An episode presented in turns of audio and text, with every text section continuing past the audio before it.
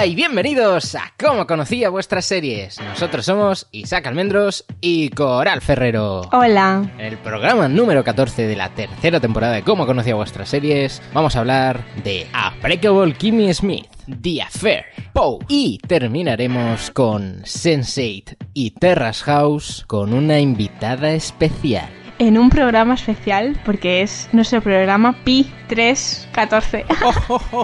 Y en la sección final, lo que comentaremos es lo que nos quedó en el programa anterior de los Upfronts, con esas series nuevas que nos tienen que traer CBS, NBC y Fox el año que viene. ¡Comenzamos!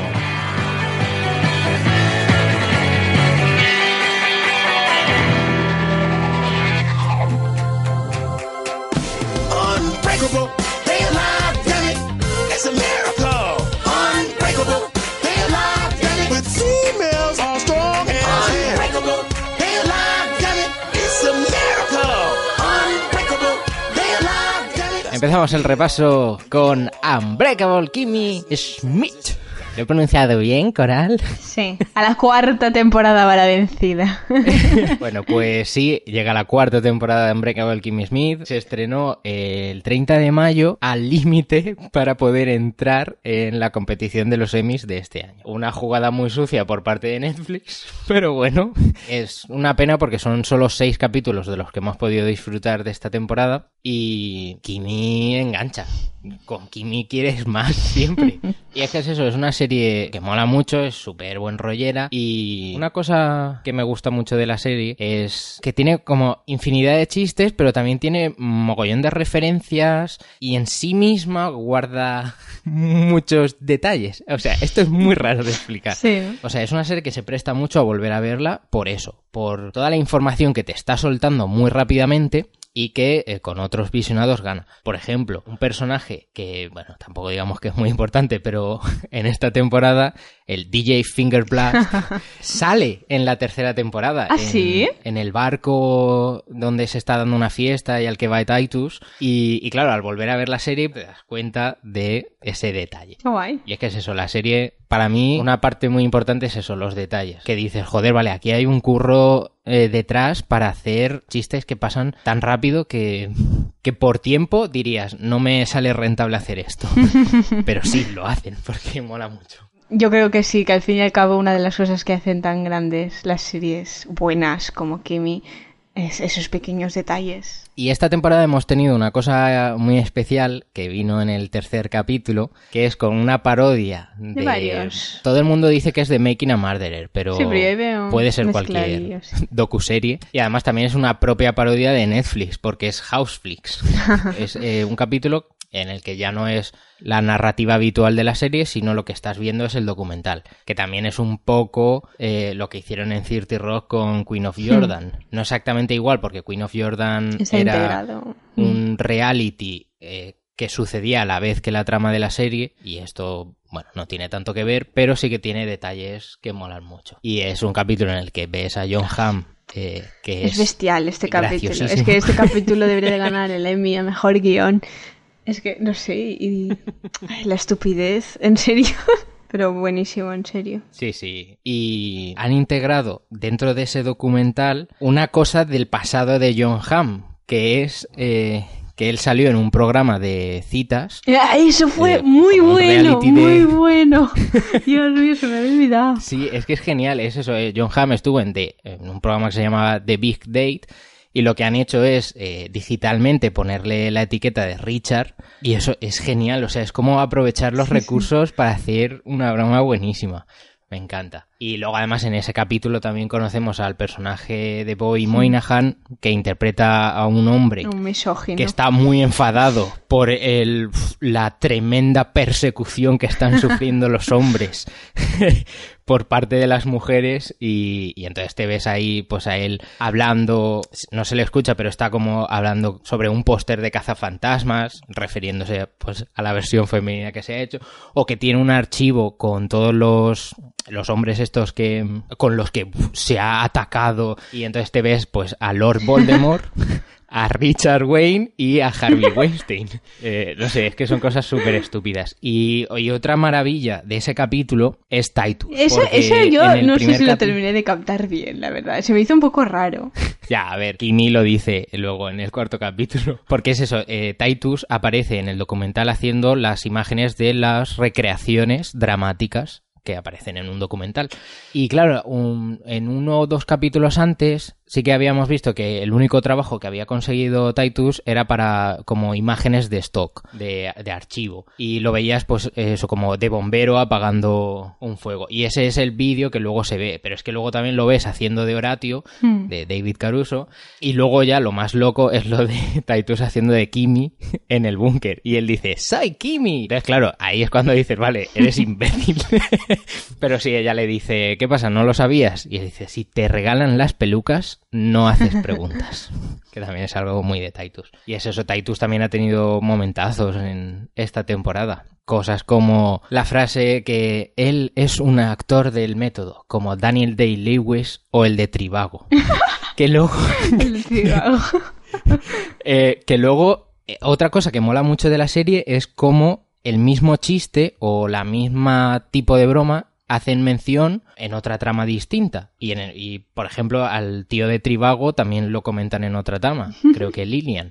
Y eso es algo que mola porque, no sé, hace gracia que, Sí, es un manga. que usen que usen lo mismo y luego también como esos como los detalles que se van reapareciendo en la serie pues tenemos la mochila del primer capítulo Mm. es una cosa que no tiene ningún no tiene más no pero es como vale mira hemos Vamos, ¿cómo hacemos esta trama? Pues aparece la mochila que apareció en el primer capítulo, te ponemos el flashback. Quiero decir con esto que para ser una comedia, o sea que el menosprecio que sufre la comedia a veces es totalmente injusto porque Eh, no creo que nadie el mismo esfuerzo. a, a Breakable Kimmy Schmidt. ya. Pero sí que es verdad que puede tiene. tener mucho trabajo, mucho más trabajo de guion que muchos otros que muchos dramas.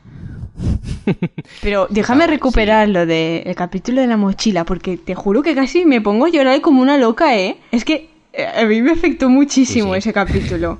Cuando eh, se empieza a ponerle piedras dentro a la mochila, y la mochila ahí, Kimi, no sé qué, con esa vocecita y esos ojos, te juro que casi me pongo a llorar, pero a lo bestia.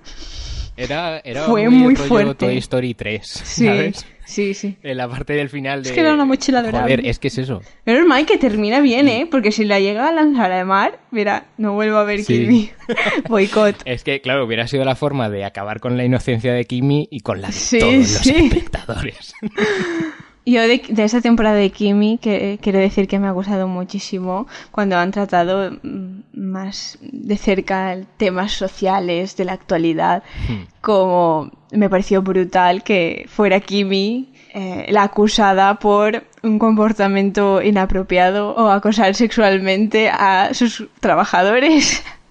me pareció buenísimo que el hecho de que una persona no se estuviera dando cuenta de cómo influía en los demás o también la trama en la que quiere conocer o cómo humanizar a las manicuristas pues eso queriendo saber su nombre y tratándolas como personas en lugar de bueno de robos trabajadores Sí, está, está guay porque es eso, te, a través del humor eh, también Hmm. sirve para concienciar denunciar cosas. Como, eh, por ejemplo, también eh, me gusta mucho el capítulo del, de la obra de teatro. También tiene parte de crítica de, pues eso, de cómo las historias que se han contado pueden tener un componente machista y no se, Hmm. bueno, no se le ha dado tanta importancia hasta ahora.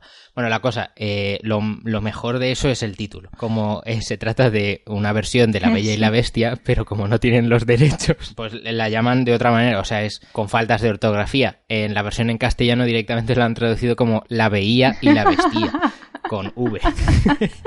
la bella y la Que- bestia Que ser guay, total- otra obra de otra musical totalmente diferente Sí, sí.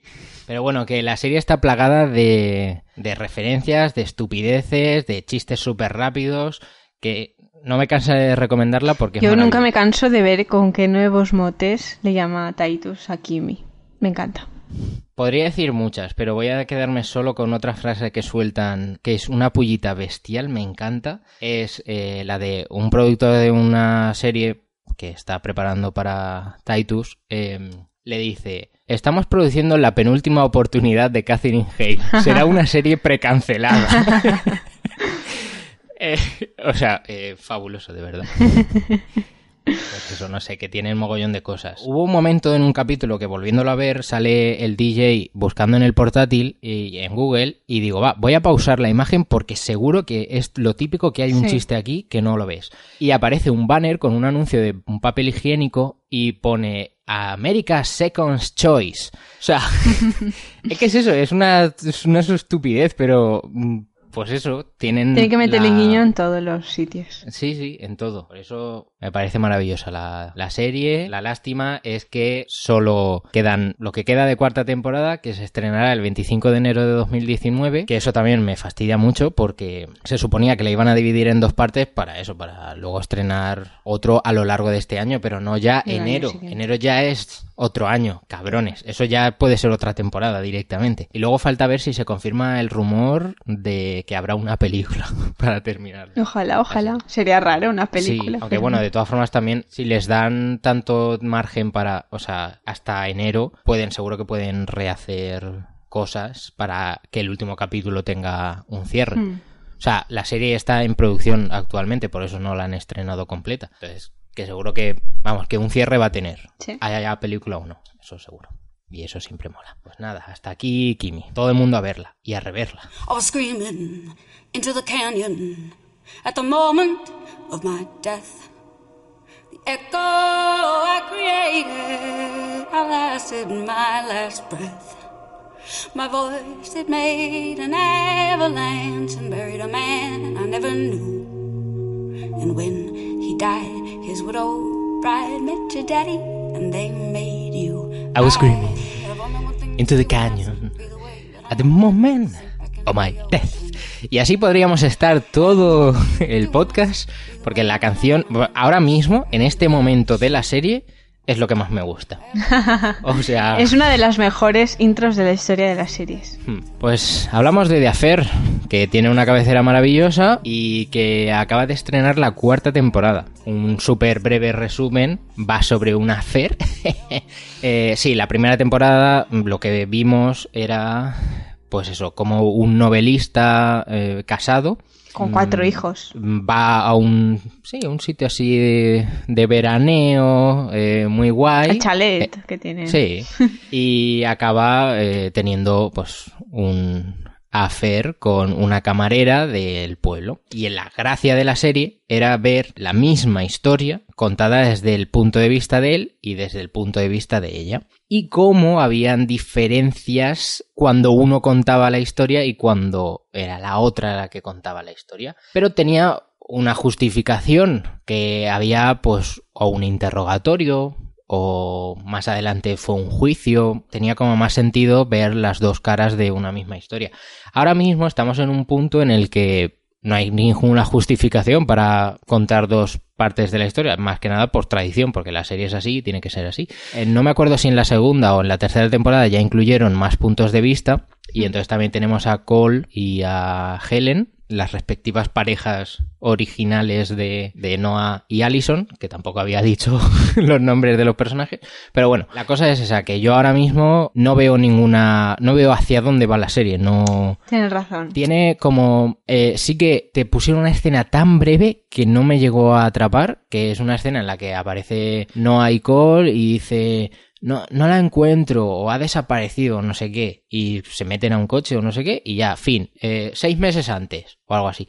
Pero vamos, es que me parece algo tan breve y con tan pocos detalles que... Bueno, que pero sí que me no pareció por lo menos pues una razón por la que tener algo de interés esta serie.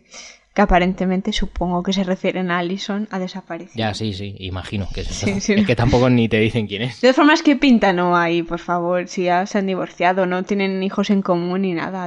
No sé, no sé por Mm. qué continúan esa relación de que no le puede llamar a Allison, en plan, a preguntarle por su vida. Es que no tienen nada ya juntos, no tienen nada Ya, en común. Sí, de hecho, ahora es que Noah eh, se ha mudado a Los Ángeles Mm. para estar con su familia, pero su familia le odia, básicamente. Bueno, Y sí, así, grandes rasgos. a mí me ha parecido bastante tostón estos dos capítulos. Y mira que me sabe mal porque es una serie que, que sí, era una serie que era lenta desde el primer momento. O sea, Mm. no te iba, no vas a tener una. Tiene una acción trepidante. Claro. Pero bueno, pero estaba muy guay porque te atrapaba muchísimo Mm. la historia. Y ahora mismo es como, puf, por 50 minutos de nada. Yo tengo una sensación parecida, aunque no lo quiero admitir del todo porque no quiero hacerme la idea de que ya me interesa menos. Sobre todo porque sale el amor de mi vida, que es eh, Joshua Jackson, sí. Pero yo creo que lo que me- el problema que tengo con esta temporada y con la anterior, ya la tenía un poco también, es que son muy poco sutiles en las diferencias de, de la visión Ay, de las sí. historias. Yo recuerdo en la primera temporada, pues que igual la gracia era que llevaba un vestido diferente, que, hubie- que había dicho algo en un tono diferente, o exactamente el orden de las cosas no era ese. Pero es que Exacto, este es sí. simplemente la persona que, que estamos viendo, su punto de vista, eh, están siendo todos unos cabrones con esa persona, esa persona lo está haciendo todo muy bien, y por cosas externas siempre pues se le fastidia algo, pero sus intenciones son buenas, y son todos los demás los que son unos cabrones y están enfadados con él o con ella. Y eso lo veis cuando lo cuenta Noah, lo ves cuando lo cuenta Helen, cuando lo cuenta Allison y cuando lo cuenta Cole. Para Cole es Allison la que se está portando mal, para Allison es Cole el que se está portando mal y así, ¿sabes? Y es todo, es así, o sea, no, no hay sutilezas es, y, y además los cuatro tienen ese mismo comportamiento.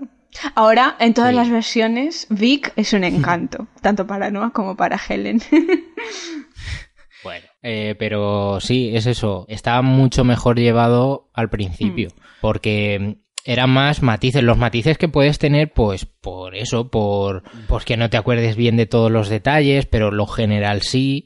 Pero es que, en, por ejemplo, en la de No hay Helen del primer capítulo, es que la escena que comparten juntos, todo es diferente. O Y- sea, incluso cosas tan profundas de- como la mora los principios de cada uno, o sea, que Hmm. entre comillas, porque no es para no lo dicen tan exagerado, pero que el homófobo para para Helen sea Noah y que Noah para Noah sea Helen.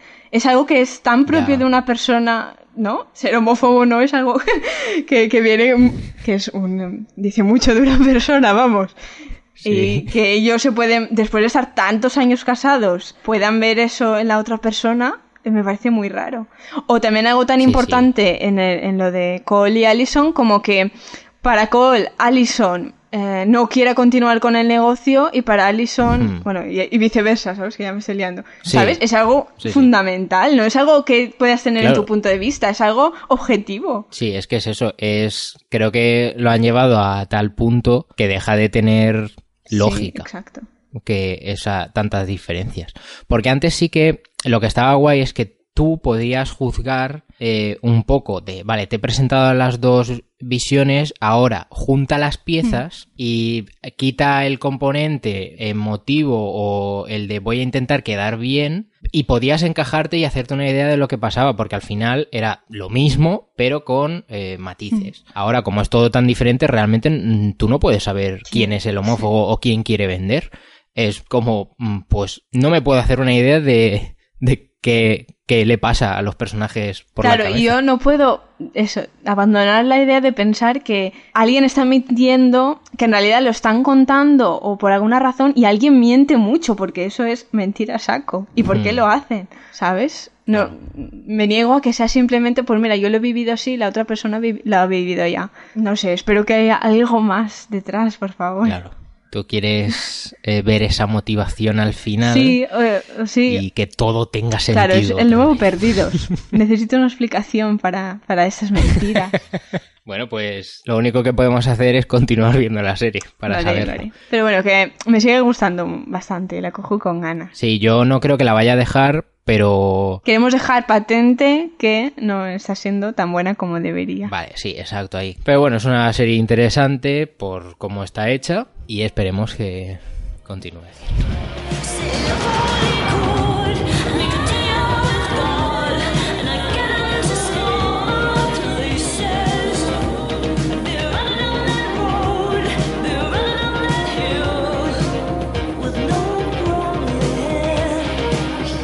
Llega el momento de hablar de otra serie más, en este caso una novedad, estreno de serie en FX y bueno, siendo de FX, ¿quién podría estar detrás? Ryan Parece Murphy no, porque Ryan Murphy ahora estará en Netflix. Ya, sí, pero sí, es... ¿Es Ryan Murphy? ¡Uy! ¡Sorpresa! Y, y no te lo vas a creer, Brad Falchuk también está junto a Ryan Murphy. Este hombre siempre está definido por, por con quién está. El compañero, el, el socio de Ryan Murphy, el futuro marido de Gwyneth Paltrow, pobre Brad Falchuk. Bueno, esta serie eh, se llama Pose. Son, van a ser ocho capítulos, de momento hay cuatro.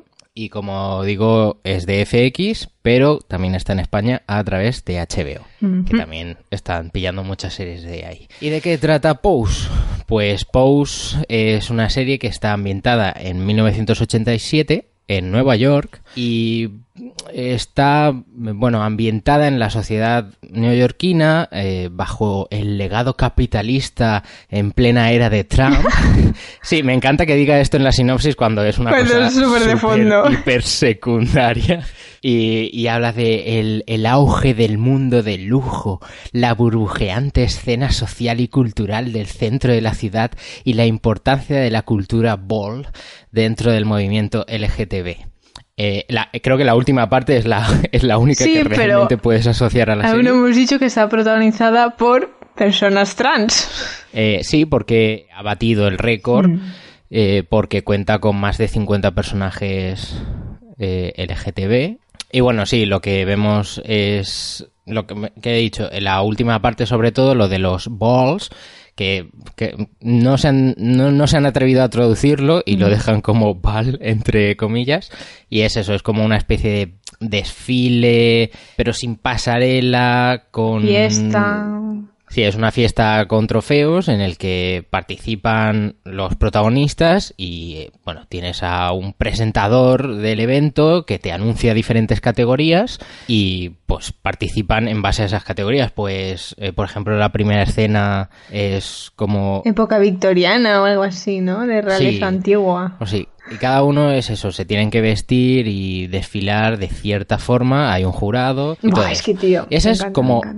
El, el punto de partida para luego a través de ese nexo de, o sea, digamos que eso es como la base y a partir de ahí salen todos los personajes con sus dramas y sus Comedia. y eso, cómo están viviendo el, el estar repudiados por una gran parte de la sociedad y cómo, eh, pues eso, les marginan, pero a la vez eh, están las casas, que son como familias que tú eliges en las que hay una madre. eh, en la serie vemos dos, la de la casa de Abundance y la casa evangelista, en la que hay un personaje que es la madre que acoge a, a estas diferentes personas que pues o no tienen hogar o bueno sí básicamente es eso que tienen un mogollón de circunstancias y es como que los acogen Y forman familias. Sí, forman eso, una familia que de en la que de verdad te sientas parte y, y están integrados. En fin, hay eso, muchas cosas, pero a mí me llama mucho la atención la primera escena, porque me parece que está súper bien. O sea, la primera escena no, el primer conjunto, o sea, el arranque de la serie, los 10 primeros minutos, porque es como una forma de... Recuérdamelo, por favor. Sí. Eh, sirve muy bien de introducción porque te mete de lleno en la historia, en, en eso, en lo que decíamos, en el contexto, en la época, en la temática, en la que estás viendo a los personajes de la casa Ah, vale.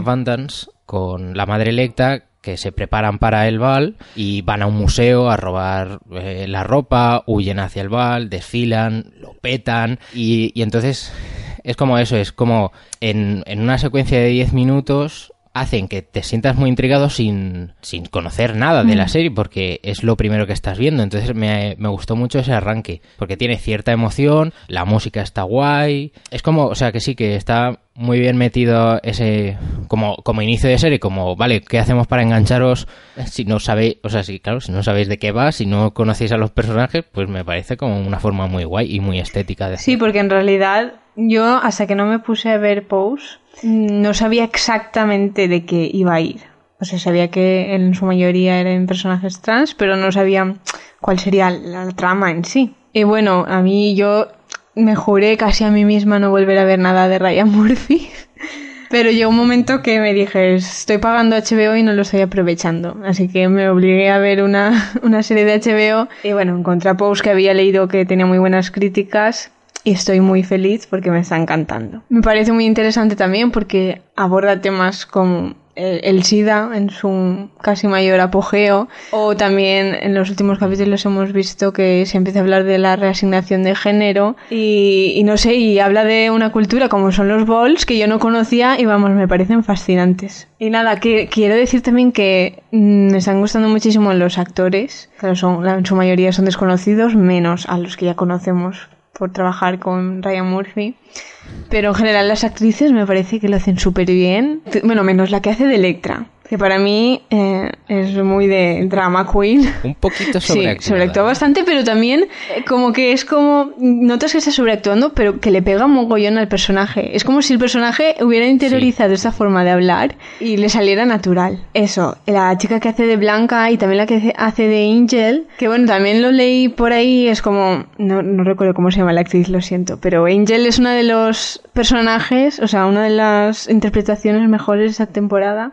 Y sí que es verdad que es que transmite esa, no sé, esa melancolía o esa tristeza por no encajar en la sociedad o, o por no poder estar con la persona que ama. Y, y no sé, me da mucho esa interpretación. Y luego quiero hablar de el chico este... mm, de Damon que tengo un problema muy gordo con este chico. Y a ver si os lo transmito. Porque tiene una gestualidad, o sea, pone su cara de una manera. Si esto lo voy a hacer, lo que pasa es que solo lo va a ver Isaac, pero hace así. Como que sube los labios mogollón hacia arriba y se le queda en la barbilla súper puntiaguda.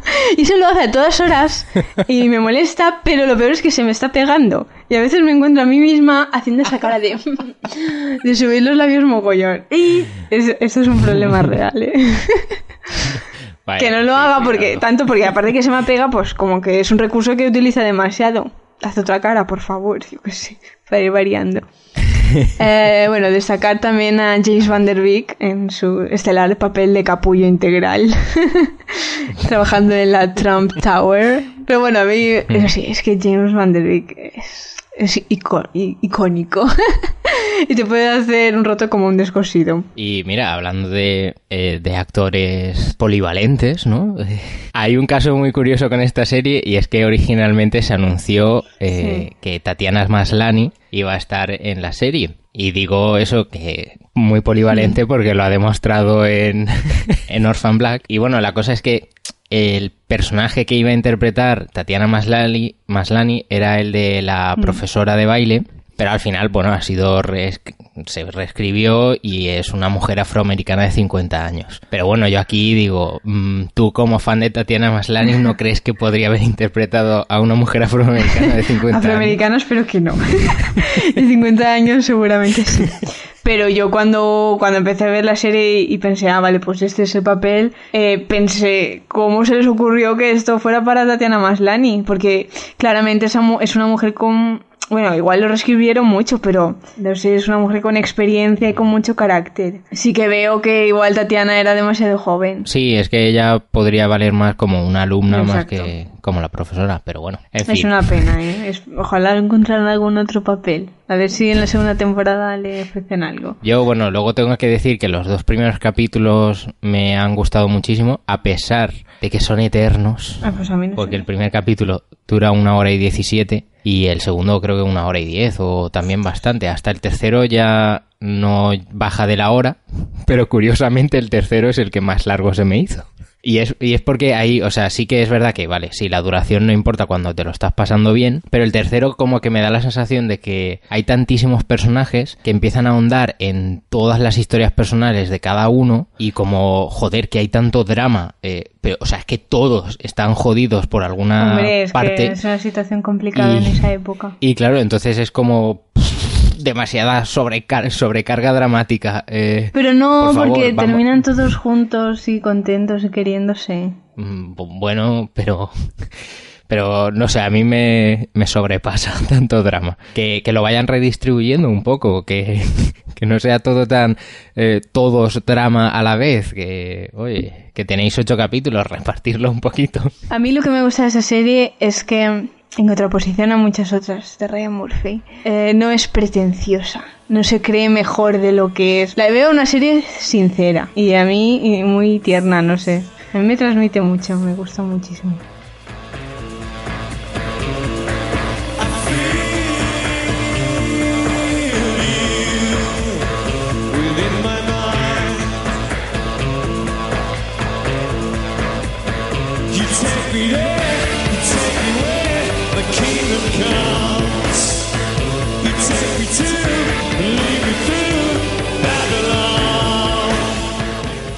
Y ahora llega el momento de hablar de dos series, bueno, de una serie y de un programa. Vamos primero con la serie, pero vamos a contar con una invitada muy, muy, pero que muy especial, que todos los seguidores del podcast la conoceréis. Se trata de nuestra amiga Alba Camacho, que ha vuelto. Alba. No es ¿Qué tal, chicos? ¿Cuánto tiempo sin saber de vosotros? ¿Qué tal, Alba? Todo ese tiempo, madre mía. echándos de menos, echándos de menos. Porque no hemos hablado en todo este año. No, pero, jo, ha habido...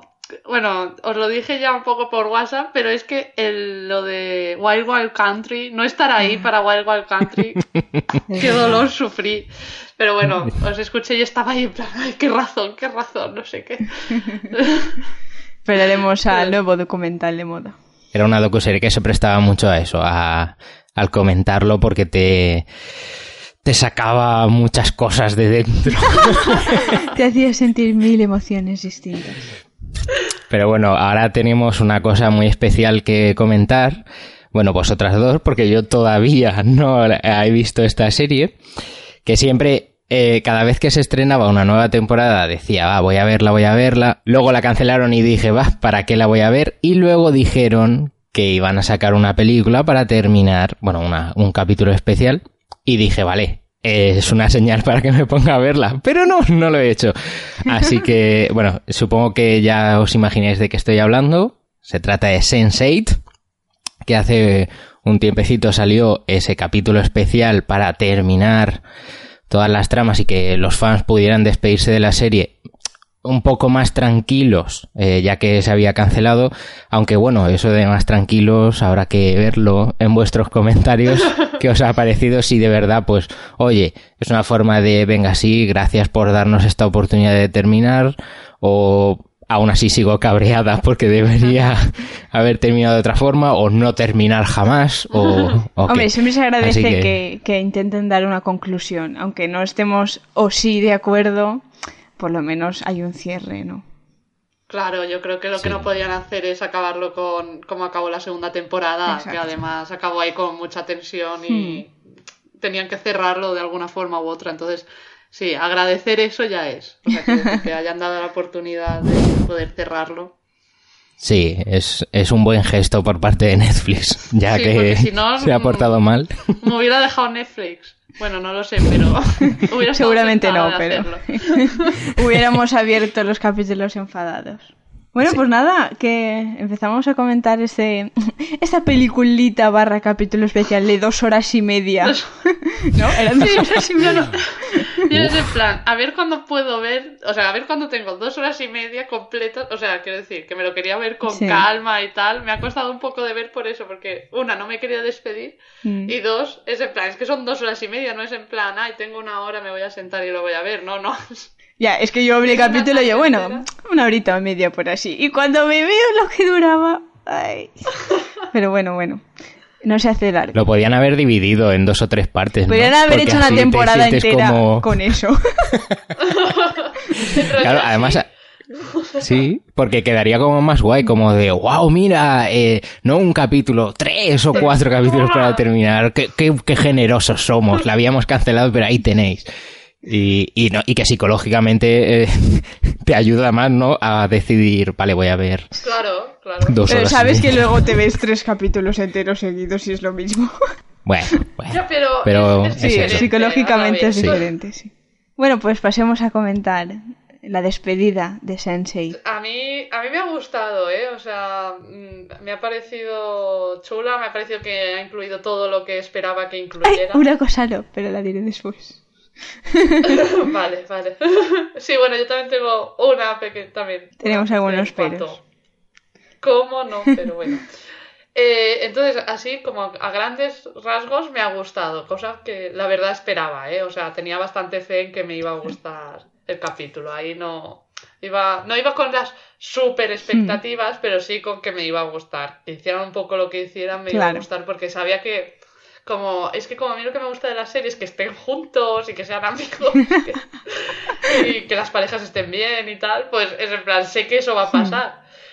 Eh, pero sí que yo, personalmente, la trama de Angélica y de Whispers, buah, o sea, ya me perdí en la Sí. segunda temporada y aquí no es que haya ido a mejor, o sea, ha ido todo como, bueno, yo voy a seguirles el rollo como que me estoy enterando, pero no me estoy enterando de absolutamente nada, es en plan, iba a las reacciones Exacto. de ellos, que ellos reaccionaban bien ante una información, yo también, no, pues no.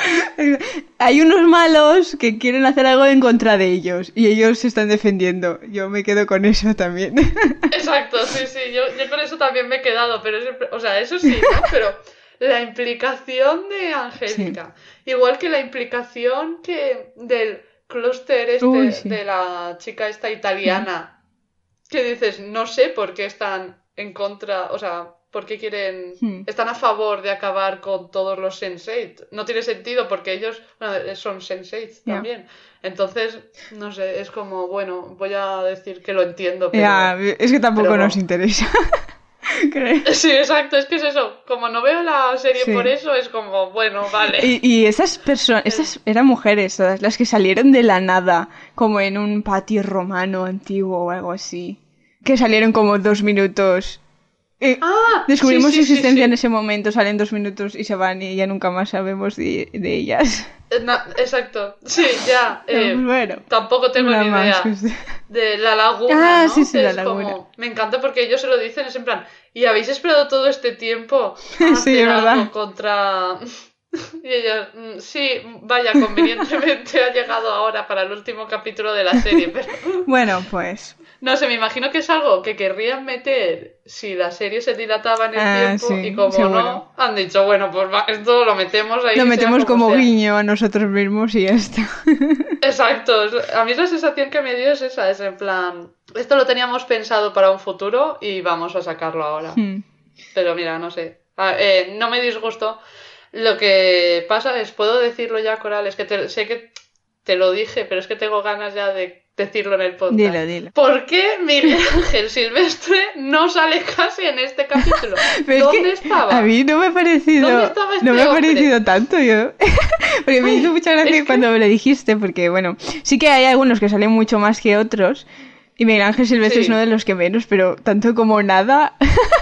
No, no, o sea, no es que salga nada, es que cuando sale llama mucho la atención. Es que esto es, lo- es algo que he estado reflexionando. tu ojo observador. Cuando sale, sale llamando mucho la atención para que después no lo eches en falta, porque es en plan, no, no, sí que ha salido. Me acuerdo que estaba pegando botes por el apartamento, Hmm. pero realmente no sale, o sea, hay una escena, directamente hay una, o sea, es que hay un- una escena cuando entran al al sitio este italiano que estaba prohibido entrar, Sí. que solo entraba la mafia Eso o que hubieran bueno. y tal. Bueno, ahí hay un momento que dicen, no sé, que, que dicen en plan, mirad, y salen los ocho, no, salen siete caras y un hombro. El hombro del doble de Miguel Ángel Silvestre. Que también lo vistieron de una forma súper llamativa y con gorra, para que así cada vez que salían escenas generales, te conformabas con verlo de espaldas con la ropa que llevaba y dices, vale, ese es Miguel Ángel Silvestre. me encanta, me encanta ese análisis. Pero es que ahí, ese momento en que salen todas las, las caras de los siete, en plan, ¡Hala! Y al otro cortado, que dices, venga, es que no tiene sentido. No sé, no sé. Y en esa escena pasa mucho que sale siempre de espaldas corriendo Hmm. y ya está. Y después hay un momento en que mm, Bach eh, los recoge a, recoge a Lito, a Hernando y a la chica, que no me acuerdo ahora cómo se llama, los recoge a los ¿Cómo tres y se los lleva. Así ya no vuelven a salir en acción. Que Vale. dices, tiene mucho más sentido que se vaya eh, el, el marido de Cala, que se vaya él y que se quede Miguel Ángel Silvestre, ya que Miguel Ángel Silvestre puede ser poseído por San o por Will o por Wolfgang y llevar una pistola. Y sin embargo, el marido de Kala no sabe ni llevar una pistola ni sabe luchar. O sea, no será más útil que para invadir una gran fortaleza se quede alguien como Lito. Pues no. La, no, yo creo que estaría grabando esta- la película esta de no. Ibiza. Y mira, se tuvieron que apañar. Eh, O Narcos. Espero que fuera Narcos, Narcos, porque es en plan. ¿cómo dejas la, eh, la serie que te ha hecho famoso En el último capítulo, es que me ha dolido mucho, Coral, me ha dolido, me siento No, pero yo siempre, yo he pensado en ese capítulo, ¿cómo lo han hecho tan rápido? Es que tampoco ha pasado tanto tiempo desde que lo cancelaron y tal, hasta que, es que hicieron, yo creo que hicieron el Ya, guion a toda es hostia. verdad. Y luego montar todo Sí, eso sí. para grabar. Bueno, bueno, y es que además empieza con un ritmo de, de- no sé, a mí me impresionó un poco, eh, que dije yo, madre mía, qué cacao para grabar esto y para guionizarlo también, porque empiezan con, como que están divididos en tres o cuatro escenarios, pero están todos. Y entonces es como varias localizaciones, pero todos con la misma conversación. No sé, me pareció bastante complejo a nivel de realización, ¿no? Y y de montarlo ya en plan, eh, cuando aparecen todos, cuando no, no sé qué. No sé, los primeros minutos me, me encantó el ritmo. Sí, se merecen un, un Oscar a producción, aunque sea una serie. si quieres podemos hablar de lo que a mí más interesaba, por supuesto. Yo siempre he sido muy fan de Kala y de Wolfgang y quería ver cómo se resolvía Ay, ese triángulo amoroso. Lo que he pensado en durante, o sea, todo el capítulo diciendo, mira que tiene que estar disfrutando Coral, porque Cala Es que es muy bueno. Es Kala, como no quiere elegir, pues se queda con los dos. Y ellos encantados. Bueno, Sí. luego al final Bueno. dicen, bueno, ya veremos. O se lo has dicho ya a, a los respectivos. No, no, no, no hemos hablado. Pero al final, yo no sé, al Rayan este lo veo bastante cooperativo. No, no, el marido de Kala es mm, la mejor persona del universo. O sea, yo flipo con que, pues no sé, no, ya me parece bastante que, pues que tu mujer se va, o sea, te abandona prácticamente. Y tú vas a por ella, no sé qué, entiendes todo lo que está pasando, que está vinculada con otras siete personas, no sé qué. Cuando ella tampoco, a él tampoco es que le haya dado se lo cree todo enseguida. Nada. Pero ahí. Sí, se lo cree todo enseguida y como que tampoco él le da, pero e- ella a él no le aporta. O sea, ese matrimonio se basa en que él le aporte Bueno. a ella, porque ella a él... mm, oye, es una chica, es, Sí. es lista, es buena persona, es guapa, ¿qué más quieres? Sí, sí, pero que ella por el matrimonio tampoco es que haga muchísimo. Lo intenta, lo intenta, pero entonces el chico, pues me parece que Rayan tiene mucho mérito en plan de... Y encima eso, ¿no? Que después diga, bueno, pues sí, seamos un matrimonio abierto. Claro, el trío que se genera entre Kala, Wolfgang y Rayan es, es raro porque Rayan no está ahí muy... Porque Wolfgang, des- eh, Wolfgang, o como se diga ese nombre, eh, sí que se le ve, bueno, claro, esa visión eh, que tienen los americanos de los europeos, que aquí todo el mundo es todos Sí. con todos. Entonces, Wolfgang sí que se le ve ahí como que, que sí que siente, bueno, siente cierta atracción por él, no sé si un poco forzada dadas las circunstancias o qué, pero bueno, la última escena como que da a entender que Wolfgang está muy abierto a estar también con él y tal. Pero el otro, Rayan, no sé, es... No sé, no sé, y, y claro, eso es lo único que dejan Ya, así un poquito es que yo abierto, quería ¿no? algo un poquito más ¿cómo acabará definitivo. Y eso? Racha me cae muy bien, pero es que Ya. como Cala, es que son... Claro, la, química que hay ahí. Es que ella se ha enamorado un poco Ya. de Rajan en este capítulo. O sea, pero, pero porque antes no lo estaba. O sea, para mí antes estaba claro que era Wolfgang. Igual que es solo. eso, Rayan es tan buena Pero- persona también que... No sé. Bueno, bueno, ese momento, spoiler, gran spoiler. El momento en que casi muere. Sí, yo me asusté un montón, ¿eh? Pero un montón, que, que Yo también, ¿pero ¿eh? cómo va a salir de esta? Porque ya Pero alguien tiene que morir. Pero una del- de, ellos, Pero no de ellos. Pensaba que moriría alguien menos Sí. doloroso. En plan, no sé. No quiero decir a No, Manita, pero porque también sería muy doloroso para mí a Manita. Pero pensaba que podría morir, pues, el, el amigo, ¿no? Este Bugs, o como se Ah, llame, el amigo el- de sí. Naomi. O el Félix, o, o incluso Dani. Pero, pero que muriera uno de los ocho, digo, no se puede acabar muriendo uno de los ocho, porque a mí esto mm, sí, Sí, que me parte el alma, es en plan, no porque y aparte es en plan, sabía que iba a acabar un- en plan feliz, bueno, o eso es lo que yo había supuesto, y me, y yo, no puede acabar bien si solo son siete. Pero yo veía que no se recuperaba que no se recuperaba. Pero bueno, me pareció muy ingenioso cómo lo resolvieron, ¿eh? Que ya, claro. Pudiera Sí. salir de su cuerpo, bueno, Eh, lo típico, ¿no? Que hacen ellos, y, y darles consejo y tal. Estuvo guay, lo resolví. Fue, fue una... Sí, sí, Sí, fue un estuvo- recurso chulo que, que después pensé, ay, pues lo podrían haber utilizado antes. Ya, sí, a lo mejor, sí, o no se les ocurrió o vieron que Exacto. era el momento ahora.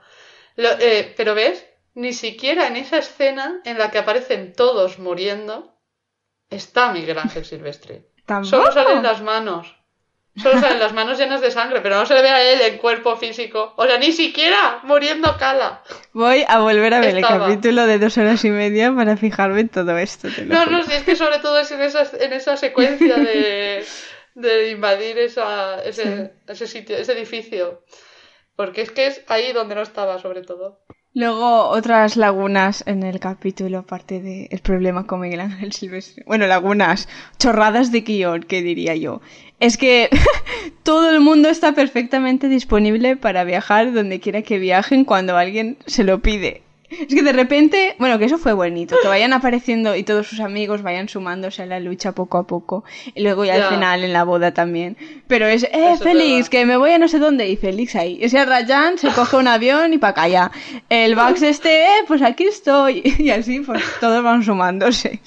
No sé, nadie Ya. trabaja, todos tienen dinero. Y a mí también me hizo gracia porque dije, cuando Wolfgang hay un momento que hace un brindis en plan, porque yo tenía solo un hermano, yo, pobre chico, que no va a salir en este capítulo, el chico ya se. Y de repente aparece yo, mira, mira, al final Hmm. sí que lo han recuperado. No sé, a mí, sí- a mí ese gesto fue, fue bonito, ¿no? Sacar a todos los secundarios. Sí, es eso, para la historia es un poco irreal, pero... Que se hubieran ido lo- solo a la boda, pero que también hubieran estuvieran apareciendo antes. Sí, eso es cierto. Pero bueno, me hizo mucha risa lo exagerado de la boda con los fuegos artificiales en la Torre Bueno. Eiffel solo para ellas. Sí, que ya es un poco esa- el que dice que dice la mujer, bueno, es un regalo de París y yo, ¿te parece poca cosa cerrar la Torre Eiffel para hacer una boda? O sea, encima les ponéis fuegos artificiales. Pues sí, mira, eso es lo bueno de ser homo, homo sensate. Sí, homo A mí me sensate. pareció, sí. Son superiores a nosotros, por eso tienen fuegos artificiales gratis. A mí me pareció, sí, una boda. Y además, me pareció que Naomi iba muy guapa, pero que Amanita iba bastante normal. Es en plan, chica, que te estás casando en Francia, en. París, es tu sueño. No sé, me Mm. pareció como que el vestido era un poco menos arreglado que el de. Pero bueno, su estilo. ya, Amanita sí, no sé. Me imagino. ¿Quieres comentar alguna cosa más, Alba? Sí, la canción que suena en la boda de estas mujeres. Hmm. No podría haber sido What's Going On. Yo es lo que iba a decir también. Que porque no ha sonado la de WhatsApp. O sea, ha sonado en todas las temporadas. Ha sonado todas las temporadas y aquí se marca una canción. O sea, se ponen. O sea, ya no te estoy pidiendo que sea la canción que cantan, que debería haber sido la canción que cantan cuando están en el tren ahí como dándolo todo. Ah, que Porque sí. es que yo tenía claro que una escena iba a ser la orgía y otra Ah, escena claro, iba a supuesto. ser eh, una algo musical, en plan todos cantando. Hmm. Pero pensaba que iba a ser WhatsApp. Es que, es que es algo tan simbólico de esta serie Claro, como no lo ponen.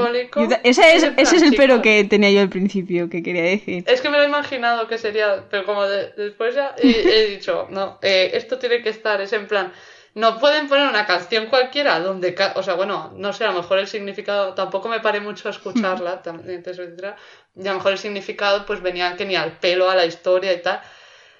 Pero bueno, vale, pues ya está, he elegido esa canción para que la canten todos juntos de camino a Italia. O no sé dónde iban exactamente en ese momento. Pero chico, después en la boda, métela, ponla ahí. Que Aunque estén fuera con el esa. piano o con el arpa. Claro, o eso, eso. Si es que cuando empezó a tocar con el ukelele, el padre de, Hmm. de Riley, pensé que iba a tocar eso. Yo, mira, pues van a hacer una versión acústica. O sea, en la primera salió la original, en la Hmm. segunda hicieron una versión electro. Yo, pues ahora, a lo mejor hacen una versión con el ukelele, el piano y tal. Pero no, es otra totalmente diferente. En plan, Hemos estado todo el capítulo. Ahora. Ahora. Ahora, exacto. Y No, es- para mí ha sido ni un fallo garrafal, en serio, no ponerle WhatsApp. A mí también me pareció un fallo grande porque es en plan, a lo mejor no gustó la versión que hicieron ellos en la segunda, pero joder, pon la original aunque sea, no sé. Es que no, me pareció fallarle un poco a la serie. Pero Y bueno. luego hablando de la orgía, que por supuesto Pero no es que salga, es que es, lo dejamos para el final. Como, eh, Esa- aquí estamos. Hombre, yo también estaba ya asustándome. Digo, las dos cosas que he dado por supuesto que iban a pasar, no veo, o sea, no van a pasar. Pero lo han dejado para lo último. ¿Y qué me dices de que la serie termine con un- el plano del dildo arcoiris? ¿Y qué signi- O sea, muy bonito, pero. No sé, yo hubiera elegido otra cosa. Sí, cualquier, otro, una- un plano con los ocho juntos, por ejemplo. O sea, a mí, yo cuando digo, yo, no, no, no, y ya ha fundido a negro, digo, pero ¿cómo han acabado así? O sea, también me- por otra parte es como, es- o sea, por supuesto, Sí. ¿cómo no iban a acabar Está bien, está bien. Porque sí, parece que es muy importante el dildo, porque ya, en la- ya que ya en la primera temporada le hagan un primer plano ya me sorprendió un poco, que es en plan, tampoco era necesario. Pues que acaben así la serie. Pues que encima era de arcoiris, ¿eh? O sea, Claro, sí, sí. el mensaje sí, sí. lo, han, lo, lo hemos captado muy bien. Sí, sí. A mí me, bueno, me, me hizo mucha gracia, me hizo mucha gracia. Y me acuerdo que también fue de las primeras cosas que te dije cuando acabé de verlo. Es en plan... No me lo creo, no me Y lo sobre creo. todo también que la última Pero, frase la haya dicho Rajan, también es como, no sé. Ay, ¿qué, qué dice? Algo en plan de, Ay, ay. sí, me gusta el- lo de la orgía, o algo Ah, así. sí, es verdad. O no sabía que lo podía Ay, pues disfrutar sí. tanto o algo así. Me hubiera Pues gustado algo más significativo de alguien más significativo, pero bueno. Claro, es que Rajan se acaba de apuntar aquí, ahora casi prácticamente, pero... Pero igual es que quieren que, Que- nos sí. sintamos representados por Rajan, que es Que es, que es sapiens, sabes como, como nosotros. nosotros. bueno, pues si ya No sé, no sí. tenemos nada más que decir, No, no, a mí me, gust- me ha gustado en general, o sea, no tengo Siempre quejas. amaremos. Aparte de las... aparte de las mil quejas que he dicho, me ha gustado. Sí, está bien. A pesar de todo. Pues nada, con mucho cariño, mucho amor y un poquito de tristeza, nos despedimos para siempre de Sense8. Adiós, Sensei. Oh.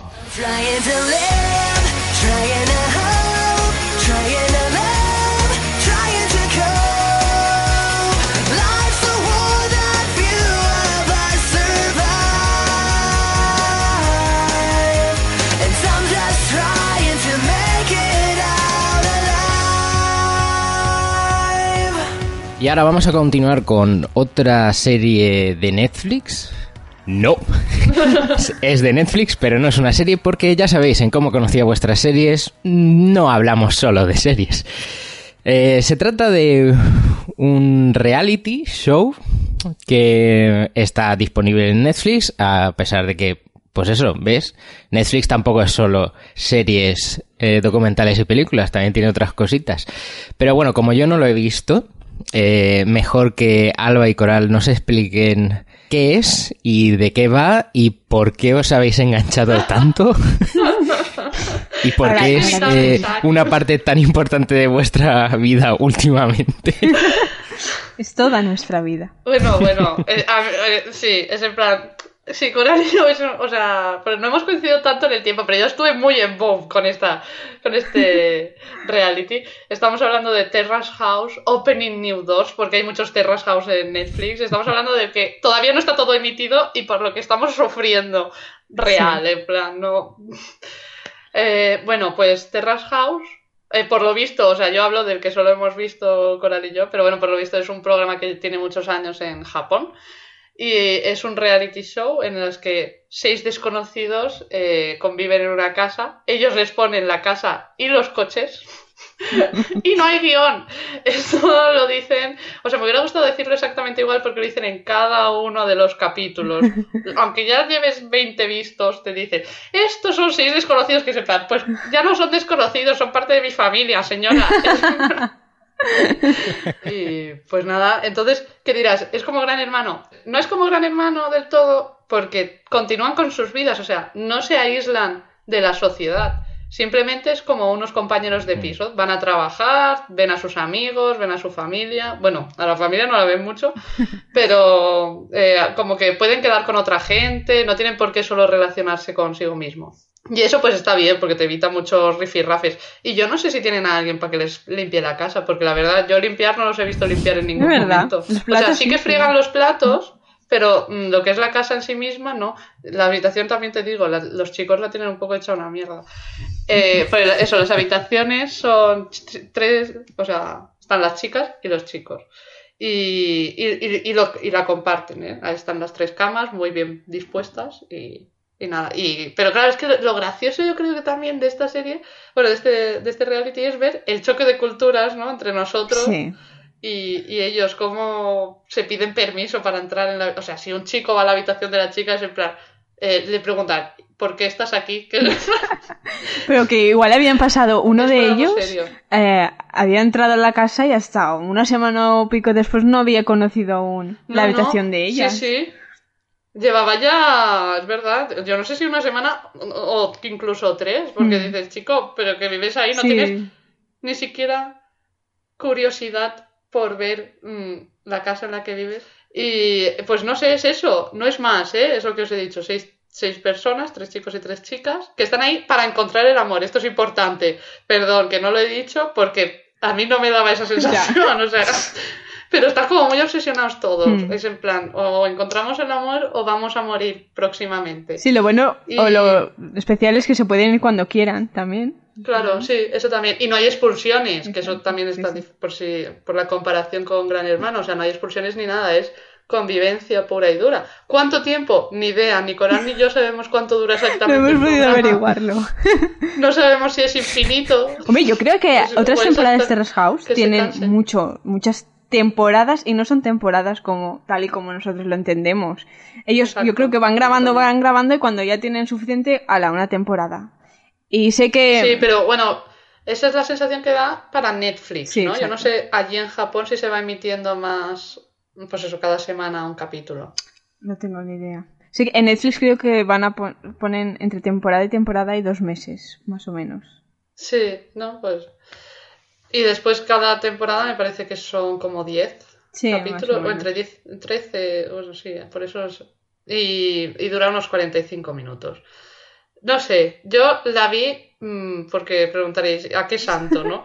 Yo vi un tuit hace mil años y ya está, estaba aburrida y... ¿Un tuit de qué? Cuéntanos, y- ¿qué era ese tuit? un- pues un tuit de, de una de bueno pues de gente que sigo que ven Mm. series y tal que dice que pues algo así como Terrace House es una maravilla o es, el entretenimiento de no sé qué tal y lo vi eh, entonces eh, no lo después han pasado pero que os estoy hablando de por lo menos un par de años y, y de repente lo vi en, en Netflix no tenía nada que hacer y dije venga pues voy a darle una oportunidad a ver qué es esto y me quedé ahí un poco flipando. Yo también creo que es un poco por el carisma, porque hubo un par de concursantes que me ganaron, en plan.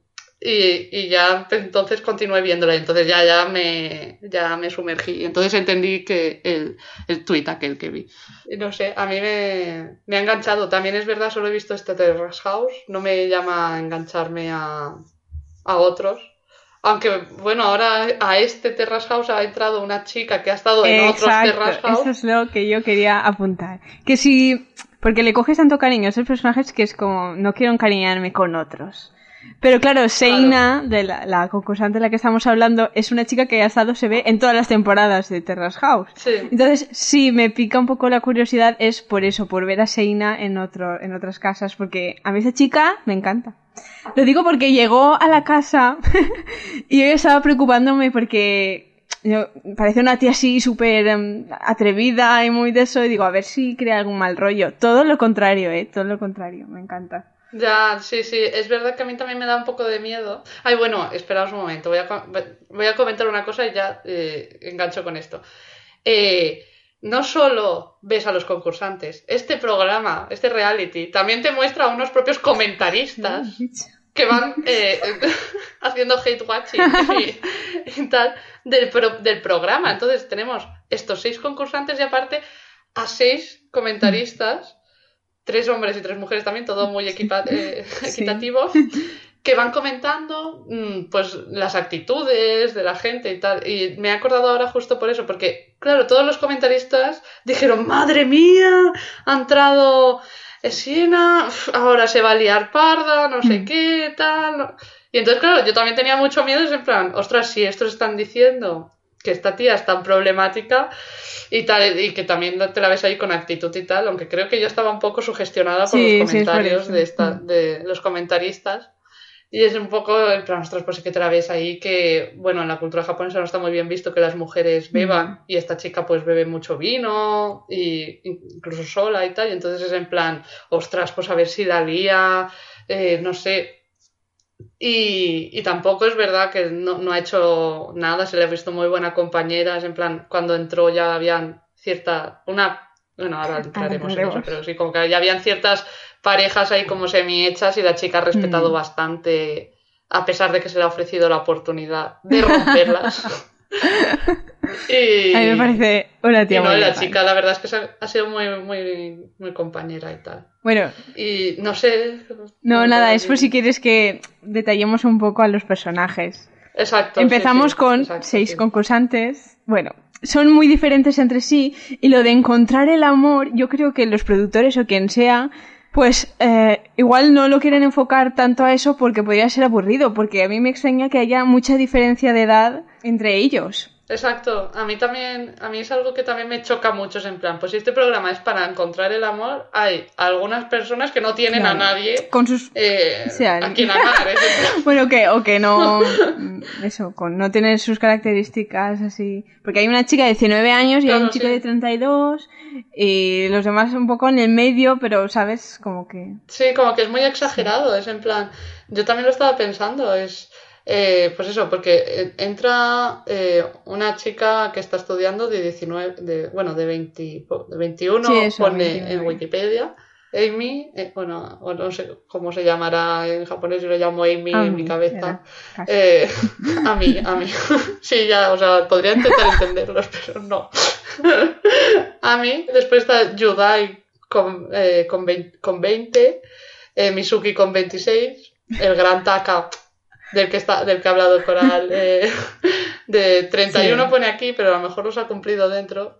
Eh, eh, Tsubasa, Tsubasa. que tiene Subasa 24, también gran fan, y Shion, que tiene 23. Y atención que Shion es Sean, porque es medio japonés, medio americano. Y eso lo descubrí cuando ya lo busqué en Instagram. Creía que era Shion, pero se escribe Sean, de Sean, Ah, ¿sí? como Sean Penn. Ah, sí. Ah, pues Sí, sí, eh, no, está así en Wikipedia, también está mal, pero está escrito Shion. Sí, es, es sí, el, como ¿Cómo? el nombre japonesizado. Ah, japonesado. vale, vale, pero sí. Es Sean. pero sí. Vale, vale, Sean, vale.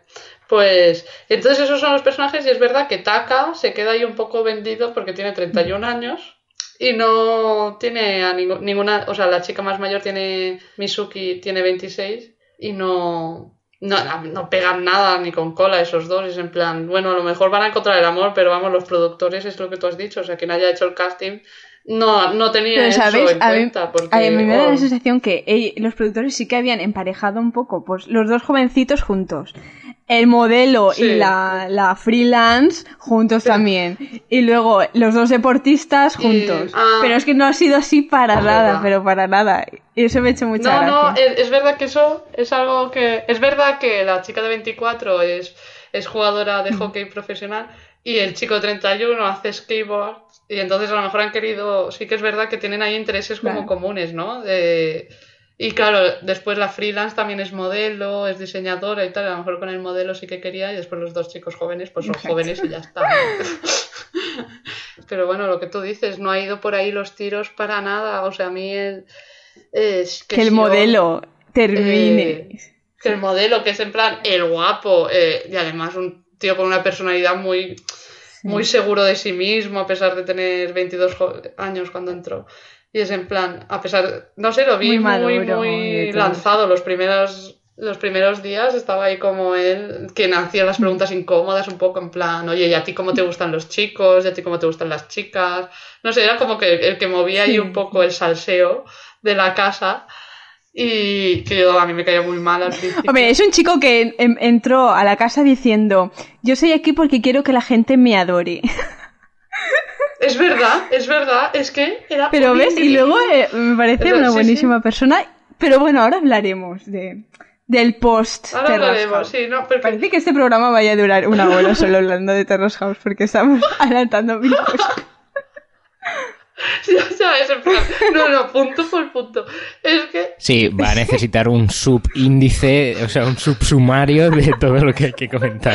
Bueno, yo solo quiero apuntar para que veáis cómo Terrace House te rompe la mente. Pues, pues tenemos aquí al tío más creído del universo, ¿vale? Que no está creído. Para mí solo fue esa frase.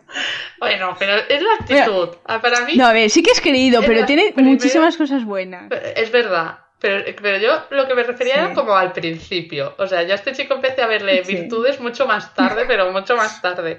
Y es en plan, eh, pues esta persona que parece que va un poco de sobrado, vamos a dejarlo ahí para que eh, va y se fija en la chica de, del hockey, que es la que es Sí. lo opuesto, o sea, así cuando entraron en la casa eran Hmm. los polos más opuestos del universo, porque entró eso, ¿no?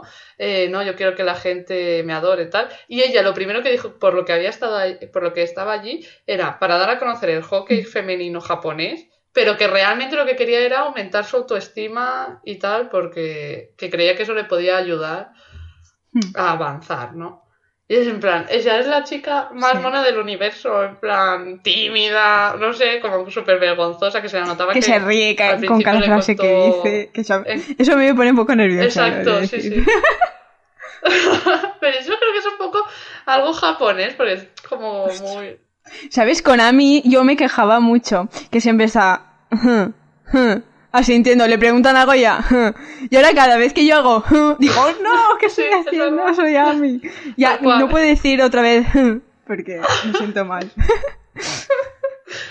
Pero, no sé, como que eran súper opuestos y de repente empiezan a... O sea, empieza el modelo a, a insistirle a ella. O sea, ni siquiera... Ella, bueno, después lo confiesa más tarde. Es en plan, es que yo no me puedo creer que alguien como él eh, quiera estar conmigo. O sea, ya ni siquiera pasear juntos. Es en plan, no sé cómo no se avergüenza de mí, dijo en un capítulo, que es en plan, chica, pero si, si eres un amor de persona... Pues yo creo que al principio le proponía de hacer cosas porque ella se pasaba mucho tiempo trabajando fuera y no estaba tanto con ellos. Y le dijo Sí. de ir a hacerse, a, a ir al balneario a lavarse los pies. que es que, es que, ay, Japón es maravilloso porque todas las cosas que pueden pasar en plan, claro, no podemos ir al balneario juntos porque lo separan entre chicos y chicas, entonces tenemos que ir solo a lavarnos los pies. Sí. Todas esas situaciones que se pueden crear por vivir en un país como Japón. bueno, pues Es que es, es Sí. como todo muy curioso, es verdad. Eh, a mí Sí. eso me gusta mucho, ¿no? Ver el, el choque ese. Es que para mí es lo que hace fascinante esta, este programa. Que, no sé, el, cómo se piden las citas, cómo sí. se relacionan entre ellos. Eh, Y- acachar la cabeza. Y, no lo sé qué, de, le- y la importancia de lo de las manos, ay, es que me encanta, es que en plan, creo que Sí. en esta cita le voy a coger las manos, en plan, ¡oh, Es Dios, que es eso, es que madre mía, estáis preparados para El salseo en paso?". Terrace House es- son esas pequeñas cosas de voy a confesarle mi amor. Yo qué sé, como ya han estado, o el ir a patinar juntos y eso y cogerse. Y no sé qué. Es, es que leí un titular que lo era como el reality más relajante que había existido nunca, Terrace House. Aquí en Gran Hermano se pegan de hostias y eso es lo más impactante y aquí lo más impactante es que se cojan de la mano o que se miren de tal forma o tal. Sí, sí. Y, y el cómo se piden las citas también le dan una importancia. Es en plan, porque ya para, para lo último de la segunda temporada, que Taka le pide una cita. a- bueno, le pide- no, le, no le pide ni una cita, estaban juntos, no sé qué, dice, nos vamos a hacer skateboard, ya que nos hemos quedado solos, nos vamos a hacer skateboard juntos, Amy. Amy, Amy. Pues a mí súper ofendida porque solo se habían ido a hacer skateboard juntos porque los otros no estaban. No era que él quisiera pasar Sí, sí. tiempo con ella para... Y yo, pero qué, qué movidas ha montado esta chica, pues te está pidiendo salir disimulada. ¿Y qué me dices de la obsesión con, en- Es que con- no sé. es que me he dicho que si tuviera cinco años menos y se, y se, y se Ah, sí. afeita el bigote y la barba el día de su cumpleaños para que viera lo interesado que estaba y lo en serio que se había tomado las palabras de que si, si tuviera cinco años menos y ahí terminó la frase porque tampoco, tampoco le dijo pues estaríamos juntos o haría algo, no, nada. No, no. Simplemente dijo si tuvieras cinco años menos y se quedó ahí. Pero no sé, sí, es fascinante. A mí me encanta eso. Es en plan, eh, ¿por qué qué pequeñas cosas te emocionas? Es en plan. Y. lo fuerte que fue que, bueno, después eh, de los principales, gracias a Dios, uno se fue y después otra chica se fue y el chico que entra para sustituir al Porque chico se van sustituyendo. eh, le pide una cita, se va sustituyendo, se van sustituyendo, pues le pide una cita a Ami delante de Taka. Madre Oh, mía, sí, eso sí, fue, eso fue. para mí es de las cosas más ofensivas que han pasado en House. Bueno, y las lloreras, es que a mí, la llorera de la Mizuki Bueno, al principio de todo, cuando, cuando le estaba, le estaba echando en cara a Yudai, que era un niño de papá y que no se pagaba su... Pues un berrinche poniéndose a llorar así de repente. Yo, cuando lloran mola Es verdad, ya no me acordaba. Sí, porque no lloran por tonterías, lloran por cosas serias. Como es eso, es que esta chica lloraba porque los pa o sea, sí, porque no era capaz de valerse por sí mismo y le daba rabia que, que no lo viera a él, porque él veía que él no era capaz de ver eso y es en plan, ¿cómo van a estar orgullosos tus padres si no Eso es de tener una nada? moral no sé qué, y, profunda, ¿eh? Jo, sí, sí, yo posiblemente no lloraría así por vosotros, aunque os. Y me encantó también uno que lo justificó que ha bebido una cerveza. Y es en plan, vale, bueno. Sí, o cuando anuncia que se van, en plan, es que eso es tan de anime, tan de manga. Me voy a creer que en realidad los japoneses son así, son de manga. De, bueno chicos, me voy. Y con la sonrisa en la boca le empiezan a brotar las lágrimas por la mejilla. Ay, sí, sí, es muy intenso, muy intenso y al mismo tiempo como en cámara lenta o todo tan, tan despacio, no sé, no sé. Que llevan tres meses juntos, prácticamente, eh, Subasa y Shion, quedando y tal. Y es que es eso, no se han dicho nada, ni nada. En Gran Hermano yo hubieran hecho Dreadoning No, no, a la semana siguiente. Pero la semana de haber ido al balneario. Y, eh, a mí- y otra cosa que quería destacar es lo bien grabado que está todo. Es en plan, no tiene nada que ver tampoco con Gran Hermano ni con ningún otro reality que yo haya visto nunca. Es en plan, está todo hecho con muy buen gusto. eh, la, lu- la iluminación es muy buena, eh, hacen enfoques, desenfoques, o sea, Sí, no sé, planos así como- creativos. Sí, sí, no. Exacto. Me gustaría ver un cómo se hace, porque es que no, No, me a puedo yo- creer que es sean que es eso. ocultas, o sea, para mí tiene que haber tíos por la casa con cámaras, porque y a la vez no se sacan. No lo sé, no sé cómo está hecha esa cómo, cómo está hecho, pero es que está hecho con sí. muy buen gusto. Claro, es que eh, ni, ni visual, la de- el programa de las Kardashians que está filmado encanta. con personas es tan bonito visualmente. y es eso. O sea, no sé cómo lo harán porque ves a uno durmiendo y la cámara ahí en su cara. Obviamente te tienes que haber despertado porque tienes una cámara a 5 centímetros de tu cara. Y bueno, si queréis entramos eh, ya. eh, yo quiero contar mi experiencia con Terrace House y es que yo dejé de ver Terrace House cuando aquí el modelo, Xion, eh, después de haber llevar tres meses tonteando con su basa, que la chica justo en ese mismo capítulo había dicho creo que me estoy empezando a enamorar de Xion, o sea, que ya por fin la chica se creía que le podía estar gustando, el tío va y dice, a mí no me gusta su basa. Es en plan, me he dado cuenta La que como después amiga, de todo este tiempo que no me gusta. Que fue justo... Y sabes, pero lo dijo después de Exacto, decir que, sus estiramientos le parecían sensuales. ¿Cómo dices que te parecía sensual y luego dices eso? ¿Qué clase de expectativas Ya. eran esas? Es que eh, muy mala persona. O sea, bueno, a mí me dejó eh, chafadísimas. En plan, pues yo no estoy aquí para ver las lágrimas de su basa. O sea, eh, ahora después de tres meses ahí, pico pala, pico pala, ella dice, vale, este chico me gusta. Y tú le, con- le confiesas a los chicos que a ti ella no, que solo como amiga, que le tienes mucho cariño, pero que ya está. Venga, hombre. O sea, no sé, me pareció súper indignante y dejé de, dejé de ver Terrace House. Pero por suerte Lo que pasó a continuación te pasó sorprenderá. que Coral no tiene pasó. ese corazón tan tierno. Y continuó viéndolo. Y giro de guion total. Subasa le hace una sorpresa a Sion por su cumpleaños. Y él se sintió conmovido. ¡Conmovido! Se conmovió con su sorpresa. Así que cambió de opinión. Y como la temporada termina con un cliffhanger que vamos, o sea, que se Sí, sí. ría perdidos de esto. Acaba en lo alto, acaba en lo alto. Termina la temporada con Shion diciéndole, no sé si era Taka o a Shohei o a quién, que en la próxima cita No sé sí que le iba a decir algo y le confesaría lo que siente por ella. So- Madre mía, menos mal, Coral, menos mal que me, que me, que me dijiste que continuara viéndola. Porque es que, en serio, yo me quedé ahí tan chafada, tan... Joder, ¿cómo, cómo me dices esto ahora que ya me caías bien? Pues, hombre, está guay porque sí que es eso, es una propuesta diferente de reality y, y mola mucho que como lo vivís Es muy interesante. Gracias. Ya sabéis, cuando queráis contar cómo ha seguido las historias de amor, si de verdad han encontrado el amor o no, o si al final os decidís a ver otras temporadas y sí que os convencen, este espacio está abierto para comentar todo tipo de eh, material audiovisual, porque ya... Está claro que sí. Y con esto eh, terminamos el repaso a las series y tenemos que darle las gracias por estar aquí eh, a Alba Camacho. No, no, Muchas gracias, gracias. a vosotros por acogerme. Cuando quiera.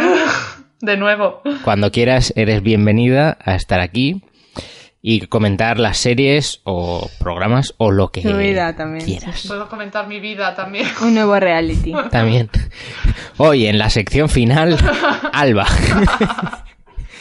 Y con esto también te dejamos el repaso a las series y programas, pero ya sabéis que nos quedan unos poquitos más, más brevemente, en la sección series en un tweet. Loser. Redondo final que hace que eche de menos los vídeos de YouTube tan característicos de la pringada. Nobodies. Estoy muy triste. Han cancelado Nobodies. La serie terminó con un capítulo buenísimo, con una carrera contra reloj súper emocionante para reunirse con Spielberg. Espero volver a ver pronto a Hugh, Larry y Rachel y a Melissa McCarthy delante y detrás de las cámaras, of course. The Hundred. Monty y Harper son nuestros queridos Rose y Bernard de Perdidos. ¡Que vivan las algas! Westworld. He leído que hay giros inesperados, pero también críticas negativas, y no me extrañaría, porque la temporada ha terminado ya y yo aún voy por la mitad. Hay remontadas momentáneas y luego ¡boom! Otro capítulo tostón. Ya ni sé si se compensa que visualmente sea tan chula gracias a Kodak. Paquita Salas. Yolanda Ramos es una de las personas que más carcajadas me han hecho soltar en la vida. Así os lo digo. Killing Eve, el mejor estreno que he visto últimamente. Magnífica, thriller, toques de humor, buena prota, buena villana, 40 minutos en vez de una hora y los cliffhangers geniales, giros constantes y un final de temporada aún mejor. Esperaba una miniserie, pero voy a agradecer tener más capítulos. Y tras el repaso a las series en un tuit, nos vamos con las noticias seriéfilas de estas semanas.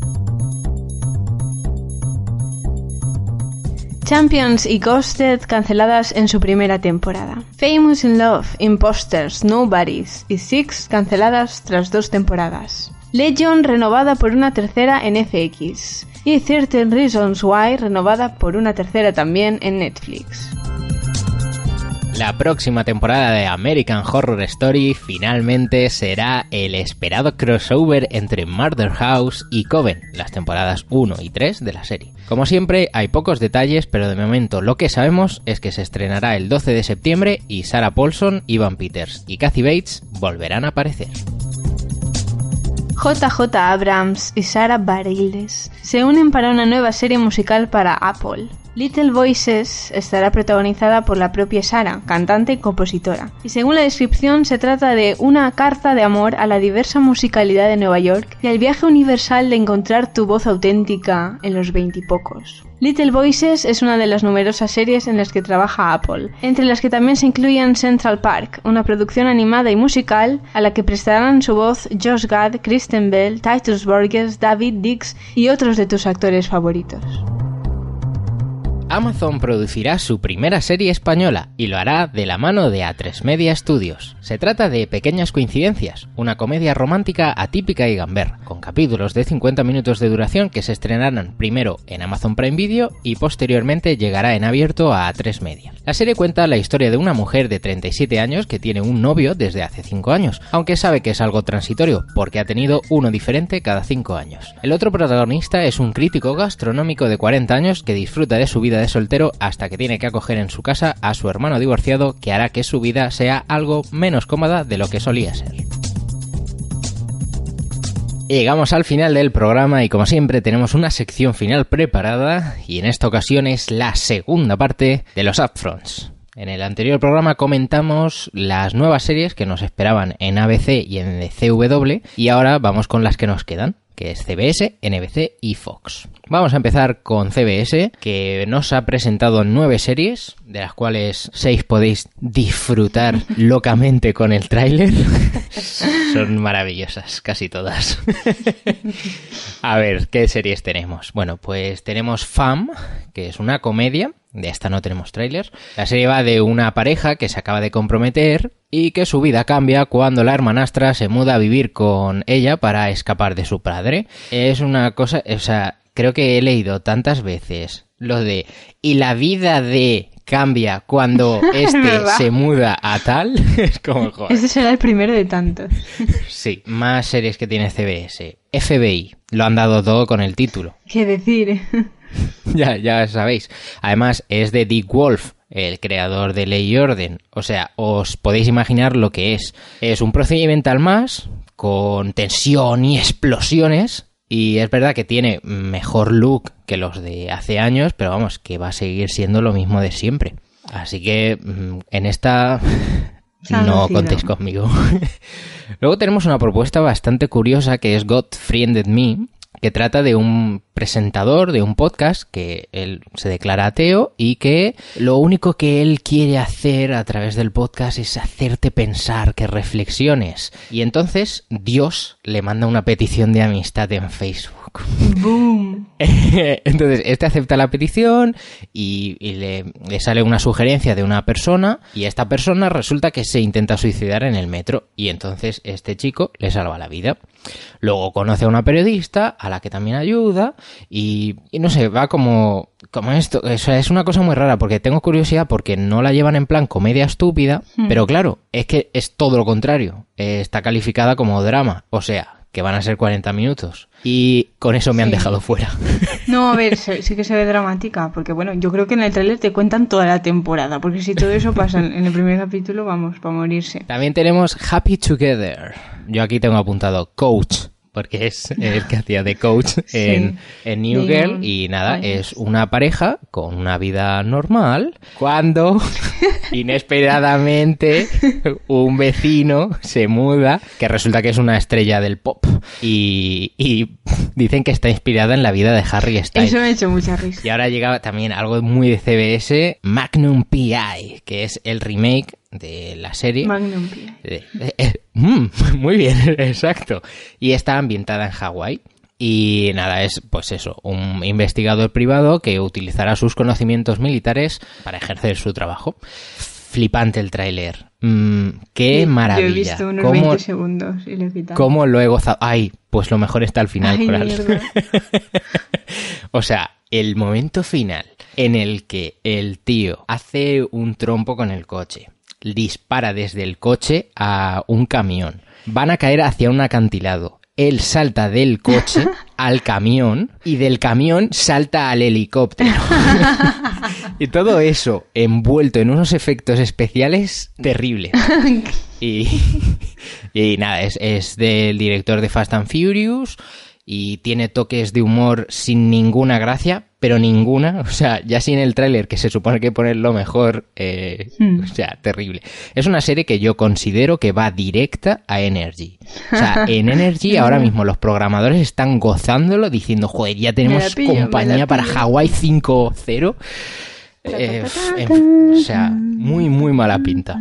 Ya ves, Tom Selleck se avergonzaría de esto. Siguiendo con los remakes, tenemos, no es un remake, pero es un revival, que también está muy de moda, que se trata del revival de la serie Murphy Brown, que es una serie que estuvo desde el 88 hasta el 98 y que trata sobre una periodista, es alcohólica, que regresa a su trabajo. La periodista vuelve a la carga para demostrar que en la época política por la que están pasando la necesitan más que nunca. Bueno, más series.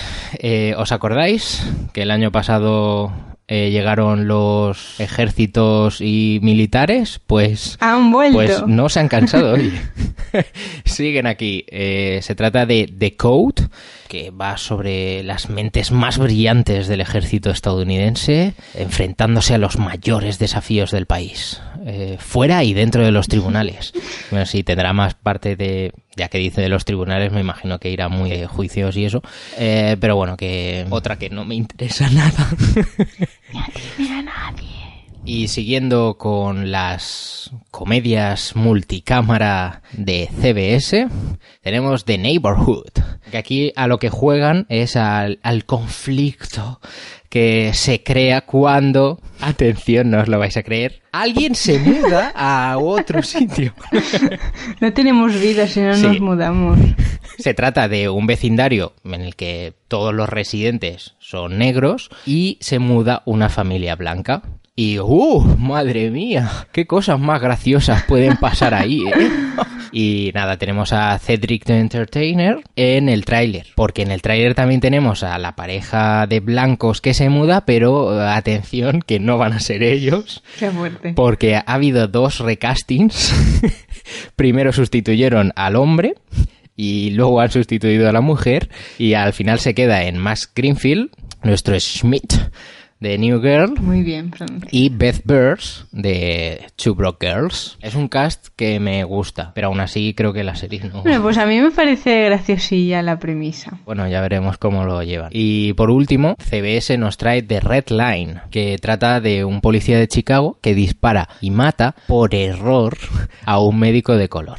Se trata de 13 episodios en los que mostrará la vida de tres familias que sin saberlo están conectadas con este suceso. Y la cosa guay de esto es que está contado desde tres perspectivas diferentes. La nueva Diafes. Esa parte pinta guay y también con el tema racial y la policía que en Estados Unidos últimamente ha dado bastante que hablar, también parece interesante. Pasamos a las series de la NBC, que son ocho. Pasamos a hablar de Abyss, la primera propuesta de NBC, que trata sobre un bar del mismo nombre, Abyss, que al no tener licencia existe en el patio de la casa de la dueña. Sin embargo, sí que tiene algunas reglas, que es que los móviles están prohibidos, que conseguir un sitio te puede llevar mucho tiempo, no sé qué regla es esa, pero bueno, y que perder un reto supone que no puedas beber una cerveza. Dime tú qué vas a hacer en un bar si no Oh, puedes beber Dios. una cerveza. En Abyss sale, bueno, la protagonista me parece que es Natalie Morales, que la conocemos por Parks and Recreation.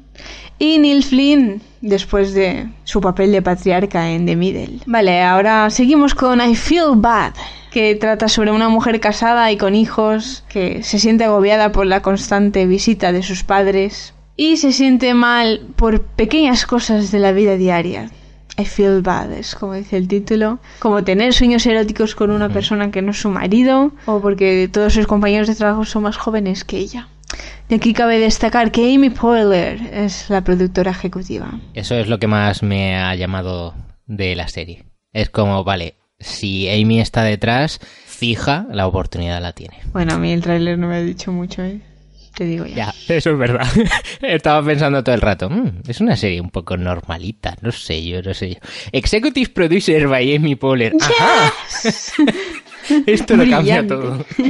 Vale, ahora hablamos de Manifest, o lo que muchos han llamado la nueva Lost. Porque Bueno. Isaac, ¿cómo reaccionarías si te das cuenta de que han pasado cinco años y tú no has sido consciente de ello? ¿Cómo? Pues chico, eso es lo que le ha, le ha sucedido a los pasajeros de vuelo 828 de Montego Air. Que lo que les ha pasado es que en unas turbulencias descubre que han pasado cinco años cuando aterrizan. Y bueno, todo el mundo les daba ya por muertos y tal, pero quieren descubrir qué cojoncillos ha pasado. Porque claro, de repente en un vuelo pues han pasado Sí, cinco sí, años. claro. Total, que significa algo mucho más poderoso, de lo que jamás podrían haber pensado. Oh yeah. A ver. Aquí sale Josh Dallas, nuestro Prince Charming. sí. Aquí también es una serie que estaba viendo, uy, madre mía, uy, vaya horror, y de repente aparece Productor Produced ejecutivo by Poehler. Robert Zemeckis. Hostia, y Robert digo, Zemeckis hostia, mola. Robert Zemeckis mola mil. Regreso al futuro, Manifest. Sí, claro, claro, ahí va. Pero a la vez esto... uf, Eh, pues a no mí sé, sí que ¿eh? me interesa, yo sí que la quiero ver. Es que es un misterio muy fuerte. Bueno, habrá que verla, habrá que verla. Pasamos a New Amsterdam. No tiene nada que ver con la ciudad. Es las eh, es la historia de un médico que llega a un hospital que se ha dejado llevar por la burocracia. Y los médicos ya no son médicos, son peones del sistema. Total, que este médico llega para poner las cosas en orden. Eh, sale a Manita, nuestra querida Manita de, de Sense8. Vale, otra serie de NBC es The Enemy Within, una serie también súper original, súper novedosa. Y es que la protagonista, Erika Shepard, cumple cadena perpetua en una cárcel tras pasar de ser una de las mejores agentes de la CIA a la mayor traidora de la historia de Estados Unidos. Pero lo que ella no sabía es que se mudaría... Que no, no se muda nadie. A la celda de al lado. y su vida cambiaría. No, es que simplemente pues para, para que el FBI de caza a un criminal necesitan su ayuda. Vaya, hombre. Qué, Qué cosas. cosas en la vida. Y nada, la prota es Jennifer Carpenter, que vuelve a hacer algo. Pues hablamos ahora brevemente de The Gilded Age, una serie ambientada en 1880, en la que Marianne Brooke, una joven perteneciente a una familia conservadora, quiere adentrarse en la familia rica del magnate del ferrocarril George Russell y de su hijo y su esposa. Vamos, eso no hay trailer, pero tiene una pinta de telenovela. Ya. Y esta, chicos, esta sí que, mira, vais a llorar ante tal obra original. Ah, os lo cuento, eh, a preparado. Se llama The In-Between. Va sobre Cassie Bishop, que tiene una cualidad innata. No os lo podéis imaginar, Ajá. eh. ¿Cuál es? ¿Cuál es? Nadie ha hecho esto antes. Se trata de que Cassie puede ver y comunicarse con los muertos. Ahí va. Hoy, pero ¿cómo no se le ha ocurrido a alguien una serie antes sobre esto? ¿Sabes? Cassie utilizará este sobrenatural poder para ayudar a sus amigos policías a resolver un extraño asesinato. Terminamos las series de NBC con The Village. Esa sí que es un poco más original y lo digo en serio. Se trata de un bloque de apartamentos en Brooklyn como otro cualquiera, pero aquí vivirán personas muy diferentes que han sabido crear una familia entre todos los vecinos. Entonces conoceremos a cada uno de ellos y sus propias historias. Esa pinta un poco This Is Us. Sí. Sin, claro, es eso, sin tener tráiler ni nada, pero Exacto. sí que La parte de Is Us del edificio en el que está Randall, pues esa, eso una serie, un Sí. spin-off. Y por último vamos con Fox, que ha presentado cuatro series. Tenemos la primera, Proven Innocent, que va de una mujer que sale de la cárcel tras probar que es inocente y lo que hará es luchar contra el sistema para que esto no pase y pues eso, no sé. Supongo que tendrá mu- mucho juicio, reivindicación, speeches, eh, súper... ¡fua! Mira, mira. Pero nada, que conmigo no... A mí no me ha convencido el tráiler. Luego tenemos una comedia multicámara que se llama Rel o Reel, o no sé cómo pronunciarla, la verdad. Y bueno, va de un hombre que descubre que su mujer está teniendo una affair con su barbero. Madre mía, es que le ponen mogollón de drama porque es con su barbero, no porque ya, bueno, puede tener No con un barbero cualquiera, no, el suyo. Pero no, claro, es que es con el suyo porque cuesta encontrar pareja, pero es que encontrar a un peluquero, peluquera, barbero, barbera, eh, joder, eso es un drama cuando tienes que cambiar de... Los lazos que existen entre un barbero ¡fua! y un hombre. Se rompen en estas. Eh, nada, que, que no, que el trailer no me ha hecho mucha gracia, la verdad. Para ser una comedia me he reído. poco. y tenemos otra comedia, también multicámara, de Cool Kids. Espero que usen de cabecera la canción de Echo Smith, pero si no, no pues, vale la pena. pues una oportunidad perdida.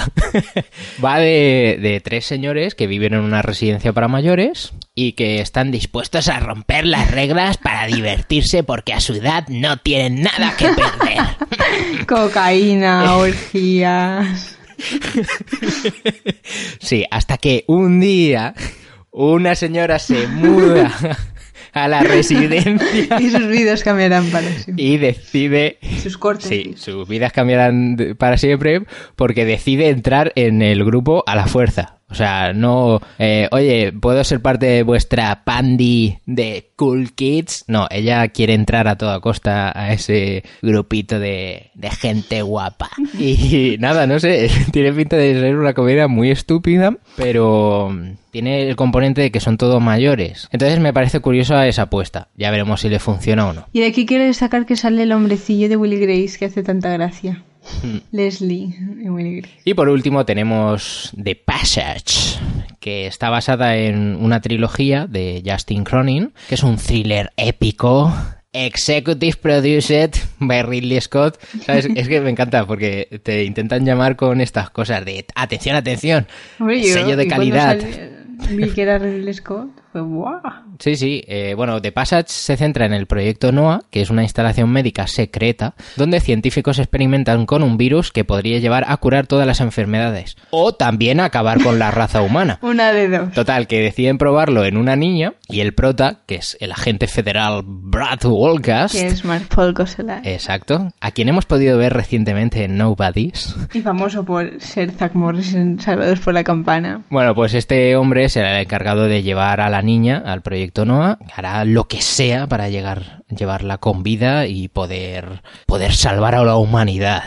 Eh, pues eso, tiene una pinta de apocalíptica, de tensión, de... uf. Pero habrá que ver cómo se desarrolla, porque un tráiler, bueno, pinta emocionante, pero luego, ¿qué? En fin, estas son todas las propuestas que nos han dado todas las cadenas. Como siempre, me flipa la cantidad de series que sacan al año y la cantidad de mierda que se produce. Porque calidad. recordemos que los Afrons eh, es para decidir entre todas las propuestas que se han presentado cuáles dicen, joder, esto es lo suficientemente guay como para emitirlo y sacar dinero de esto. No me quiero imaginar cómo tiene que ser lo demás. Algunas series sí que se salvan, pero son muy, muy pocas. Si de esto nos convence algo, lo veremos en septiembre y de ahí haremos una selección, diremos, vale, pues esto pasa el corte, esto solo voy a ver el piloto y todo eso lo comentaremos en cómo conoció vuestras series, pero eso ya será el año que viene.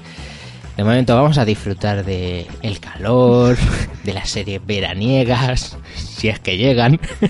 Hasta aquí, cómo conocía vuestras series. Recordad que en www.comoconociavuestraseries.es podéis escuchar todos los podcasts anteriores, igual que en iVoox, y también os podéis dejar comentarios y sugerencias.